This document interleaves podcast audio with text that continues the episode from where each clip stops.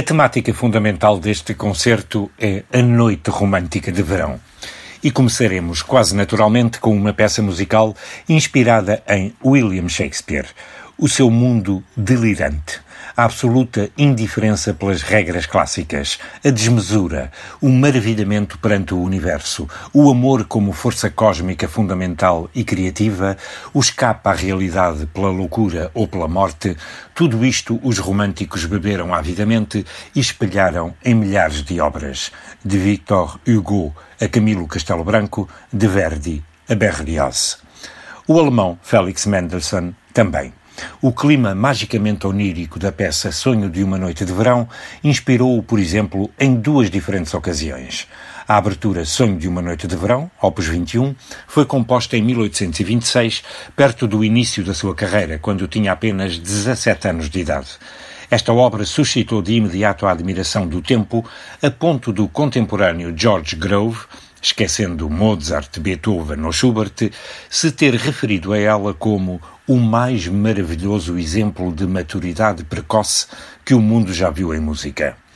A obra foi estreada em Stettin, então na Prússia, agora na Polónia, em 20 de fevereiro de 1827, num concerto dirigido por Carl Leve. A primeira apresentação britânica foi conduzida pelo próprio Mendelssohn cerca de dois anos depois. Só muitos anos mais tarde, em 1843, Mendelssohn escreveria uma música de cena completa para uma produção da peça A Midsummer Night's Dream. Estava então ao serviço de Frederico Guilherme, IV, rei da Prússia. Aqui incorporou esta abertura, incluiu muitos outros números, entre os quais a celebérrima Marcha Nupcial, que em pleno século XXI continua a abrilhantar musicalmente muitos casamentos. A obra que vamos ouvir foi, pois, escrita como uma abertura de concerto não associada a nenhuma representação teatral. Curiosa e quase paradoxalmente, embora a peça teatral de Shakespeare seja absolutamente romântica na sua atmosfera, esta abertura nela inspirada constrói-se com elementos clássicos. É uma peça profundamente descritiva e magistral na criação de ambientes. Com quatro misteriosos primeiros acordes nos sopros, somos de imediato transportados para o mundo fiérico e fantástico de Shakespeare, recheado de personagens inesquecíveis como Titânia, Oberon, jovens amantes, fadas, nobres e plebeus.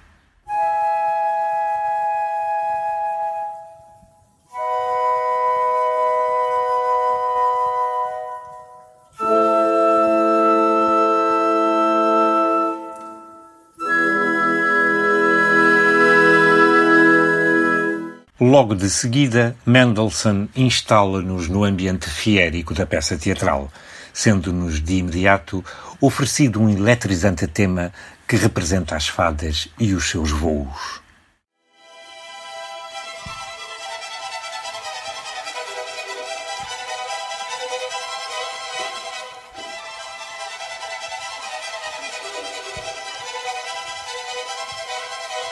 depois uma transição mais expansiva que leva a um segundo tema, o dos amantes.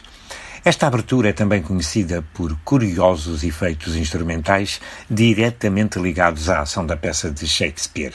Pouco depois, de facto, surgem os deliciosos zurros de Bottom evocados pelas cordas.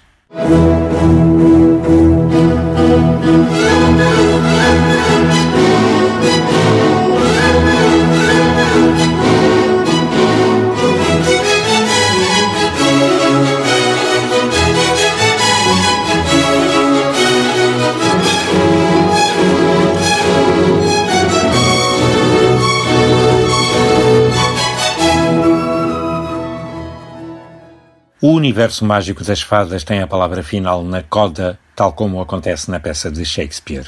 A obra de Mendelssohn termina com os já conhecidos quatro acordes pelos sopros. Com L'Inuit continuaremos, como indica o título, no verão. É o opus 7 do compositor francês Hector Berlioz e este foi um dos maiores admiradores da obra de Shakespeare. Já sugeriram até que o título deste ciclo seria mesmo uma alusão ao dramaturgo inglês, mas esta obra põe em música seis poemas do romântico francês Théophile Gautier, contidos numa obra intitulada La Comédie de la Mort. O compositor e o poeta eram vizinhos e amigos, e é provável que Berlioz tenha lido a obra antes da sua primeira publicação em 1838. Gautier que considerava que Berlioz representava o ideal romântico em música e falava com enorme admiração dos seus inesperados efeitos sonoros e da sua tumultuosa e shakespeariana paixão, não colocou objeções algumas aos projetos deste de musicar seis dos seus poemas. O título Nuit d'été deve-se a Berlioz, apesar da primeira canção decorrer especificamente na primavera. Berlioz iniciou o trabalho em março de 1840 e completou o ciclo um ano depois, numa versão original para voz, meio soprano, o tenor e piano. Mais tarde, escreveria versões para barítono, contralto a soprano e piano. A versão orquestral, efetuada entre 1843 e 1856, tornou-se mais frequentemente executada do que a original. Esta, para voz e piano, teve uma única dedicatária, Louise Bertin, mas o mesmo não aconteceu com a versão orquestral do ciclo. Cada uma das seis canções foi dedicada individualmente a cantoras muito conhecidas na Alemanha do tempo, algumas das quais ali intérpretes de Berlioz. Apesar do compositor ter escolhido diferentes tipos de voz para as várias canções, o ciclo é invariavelmente cantado por um único solista, mais frequentemente um soprano ou meio-soprano. O ciclo foi um pouco esquecido durante anos, mas o século XX viria a considerá-lo uma das mais populares obras do compositor. Os poemas formam uma narrativa quase circular de felicidade, que se inicia com a joie de vivre, nascida com a primavera, na canção Villanelle, e termina, na sexta canção, com o início de um novo futuro, L'île inconnue. Pelo meio, há a deambulação romântica, a perda da inocência, spectre de la rose, a morte da amada, sur les lagunes, o luto, a absence e, por fim, o desaparecimento da memória da amada, o cimetière. A estrutura do ciclo apresenta, pois, quatro canções sombrias, balizadas por duas de caráter exuberante. Berlioz escreveu mais de duas dezenas de canções orquestrais, mas as que integram este ciclo Les Nuits d'été foram as únicas publicadas como um ciclo, não um ciclo como os modelos germânicos Winterreise de Schubert ou de Sterliba, mas uma inovadora ideia de ciclo de canção orquestral que viria a influenciar Mahler já nos finais do século XIX. A primeira canção, Villanelle, Allegretto é, como já se disse, uma celebração da primavera e do amor. Canta os prazeres suscitados pelos mesmos. Le printemps est venu, ma belle, c'est le mois des amants bénis.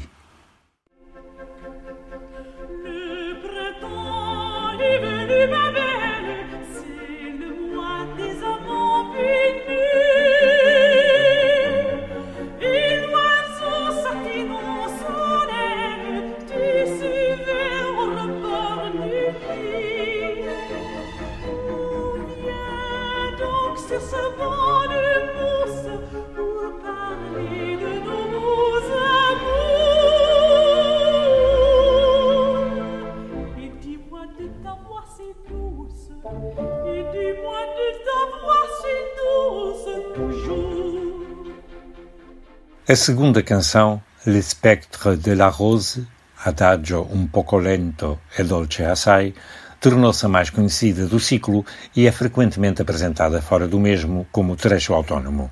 Versa sobre o fantasma de uma rosa que uma jovem levou ao baile na noite anterior.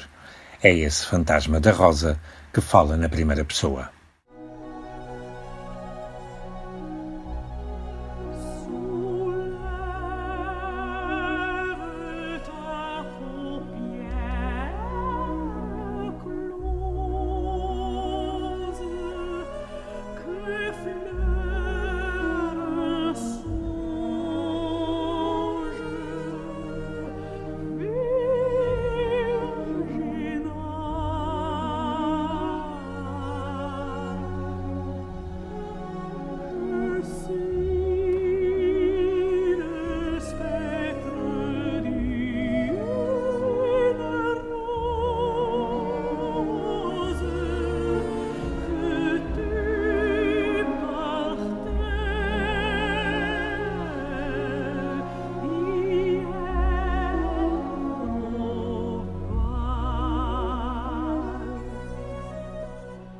A tragédia está ausente nesta canção. Sobressai nela, sim, uma profundíssima melancolia. Mas há também rasgos solares, como quando o fantasma da rosa anuncia que chega do paraíso. Ce léger parfum est mon âme, et j'arrive du paradis.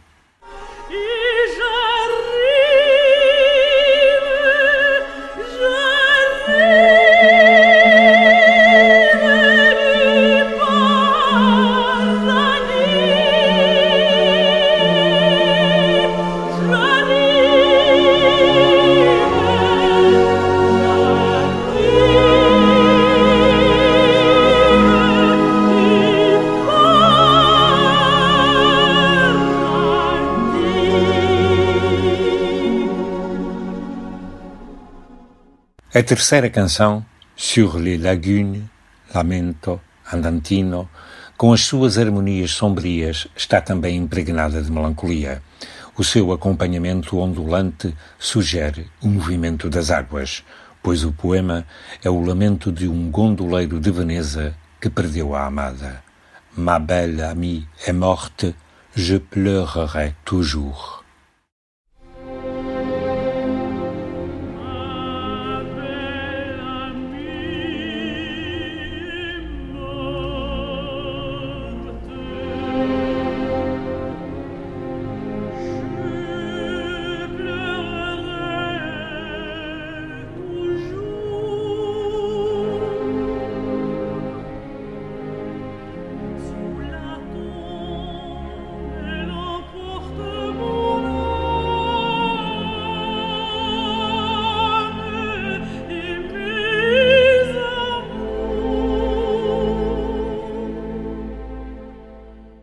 Segue-se Absence, um adagio.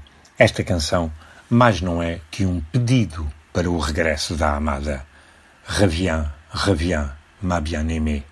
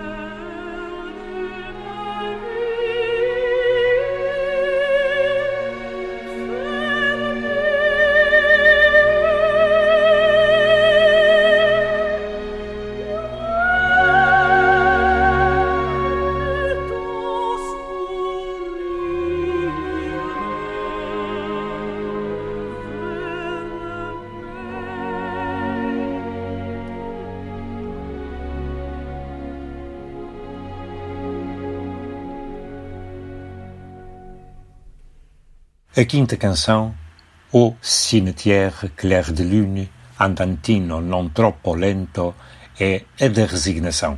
A recordação do amor está já esmorecida, mas tem nela, em semente, a esperança de futuro.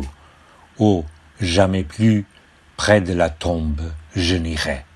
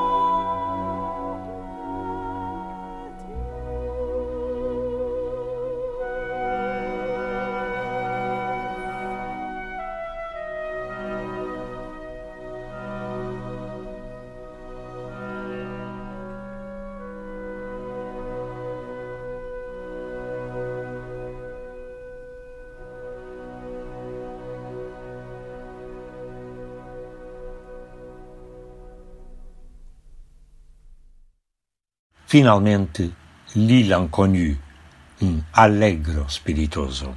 Aqui apresenta-se uma proposta de viagem para a felicidade.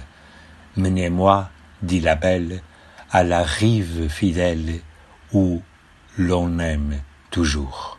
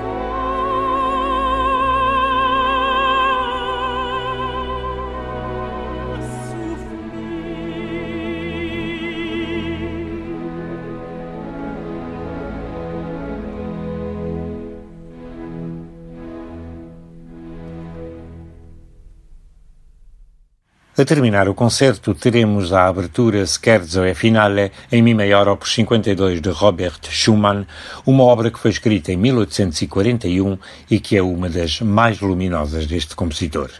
É essencialmente uma sinfonia sem andamento lento e Schumann até lhe chamou a sua Sinfonia número 2, depois de anteriormente já se lhe ter referido como suíte, sublinhando que os andamentos podem ser tocados separadamente. Numa outra ocasião, também já se tinha referido à peça como uma sinfonietta. A partitura foi tepidamente recebida pelos críticos. Foi revista em 1845 e publicada no ano seguinte, tendo sido dedicada ao violinista e maestro holandês Verhulst. Estrutura-se em três andamentos. O primeiro deles, a abertura, é um andante com moto e foi esboçado e completado em abril de 1841. Oferece-nos duas secções. A primeira é uma introdução lenta.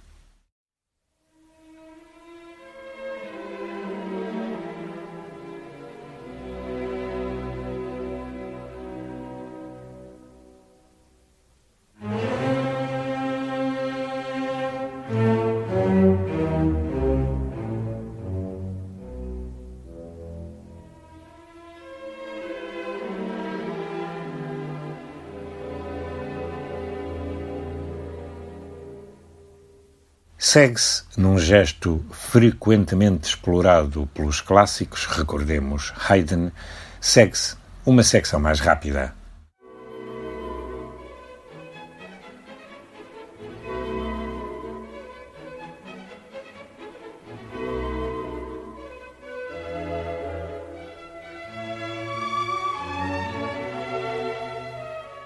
Depois surge o scherzo, o segundo andamento, marcado vivo.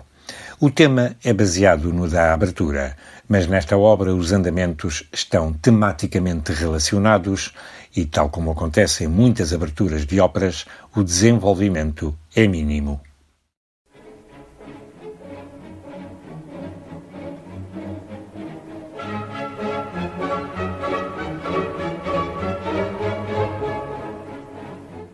O scherzo apresenta no trio uma secção contrastante mais lírica.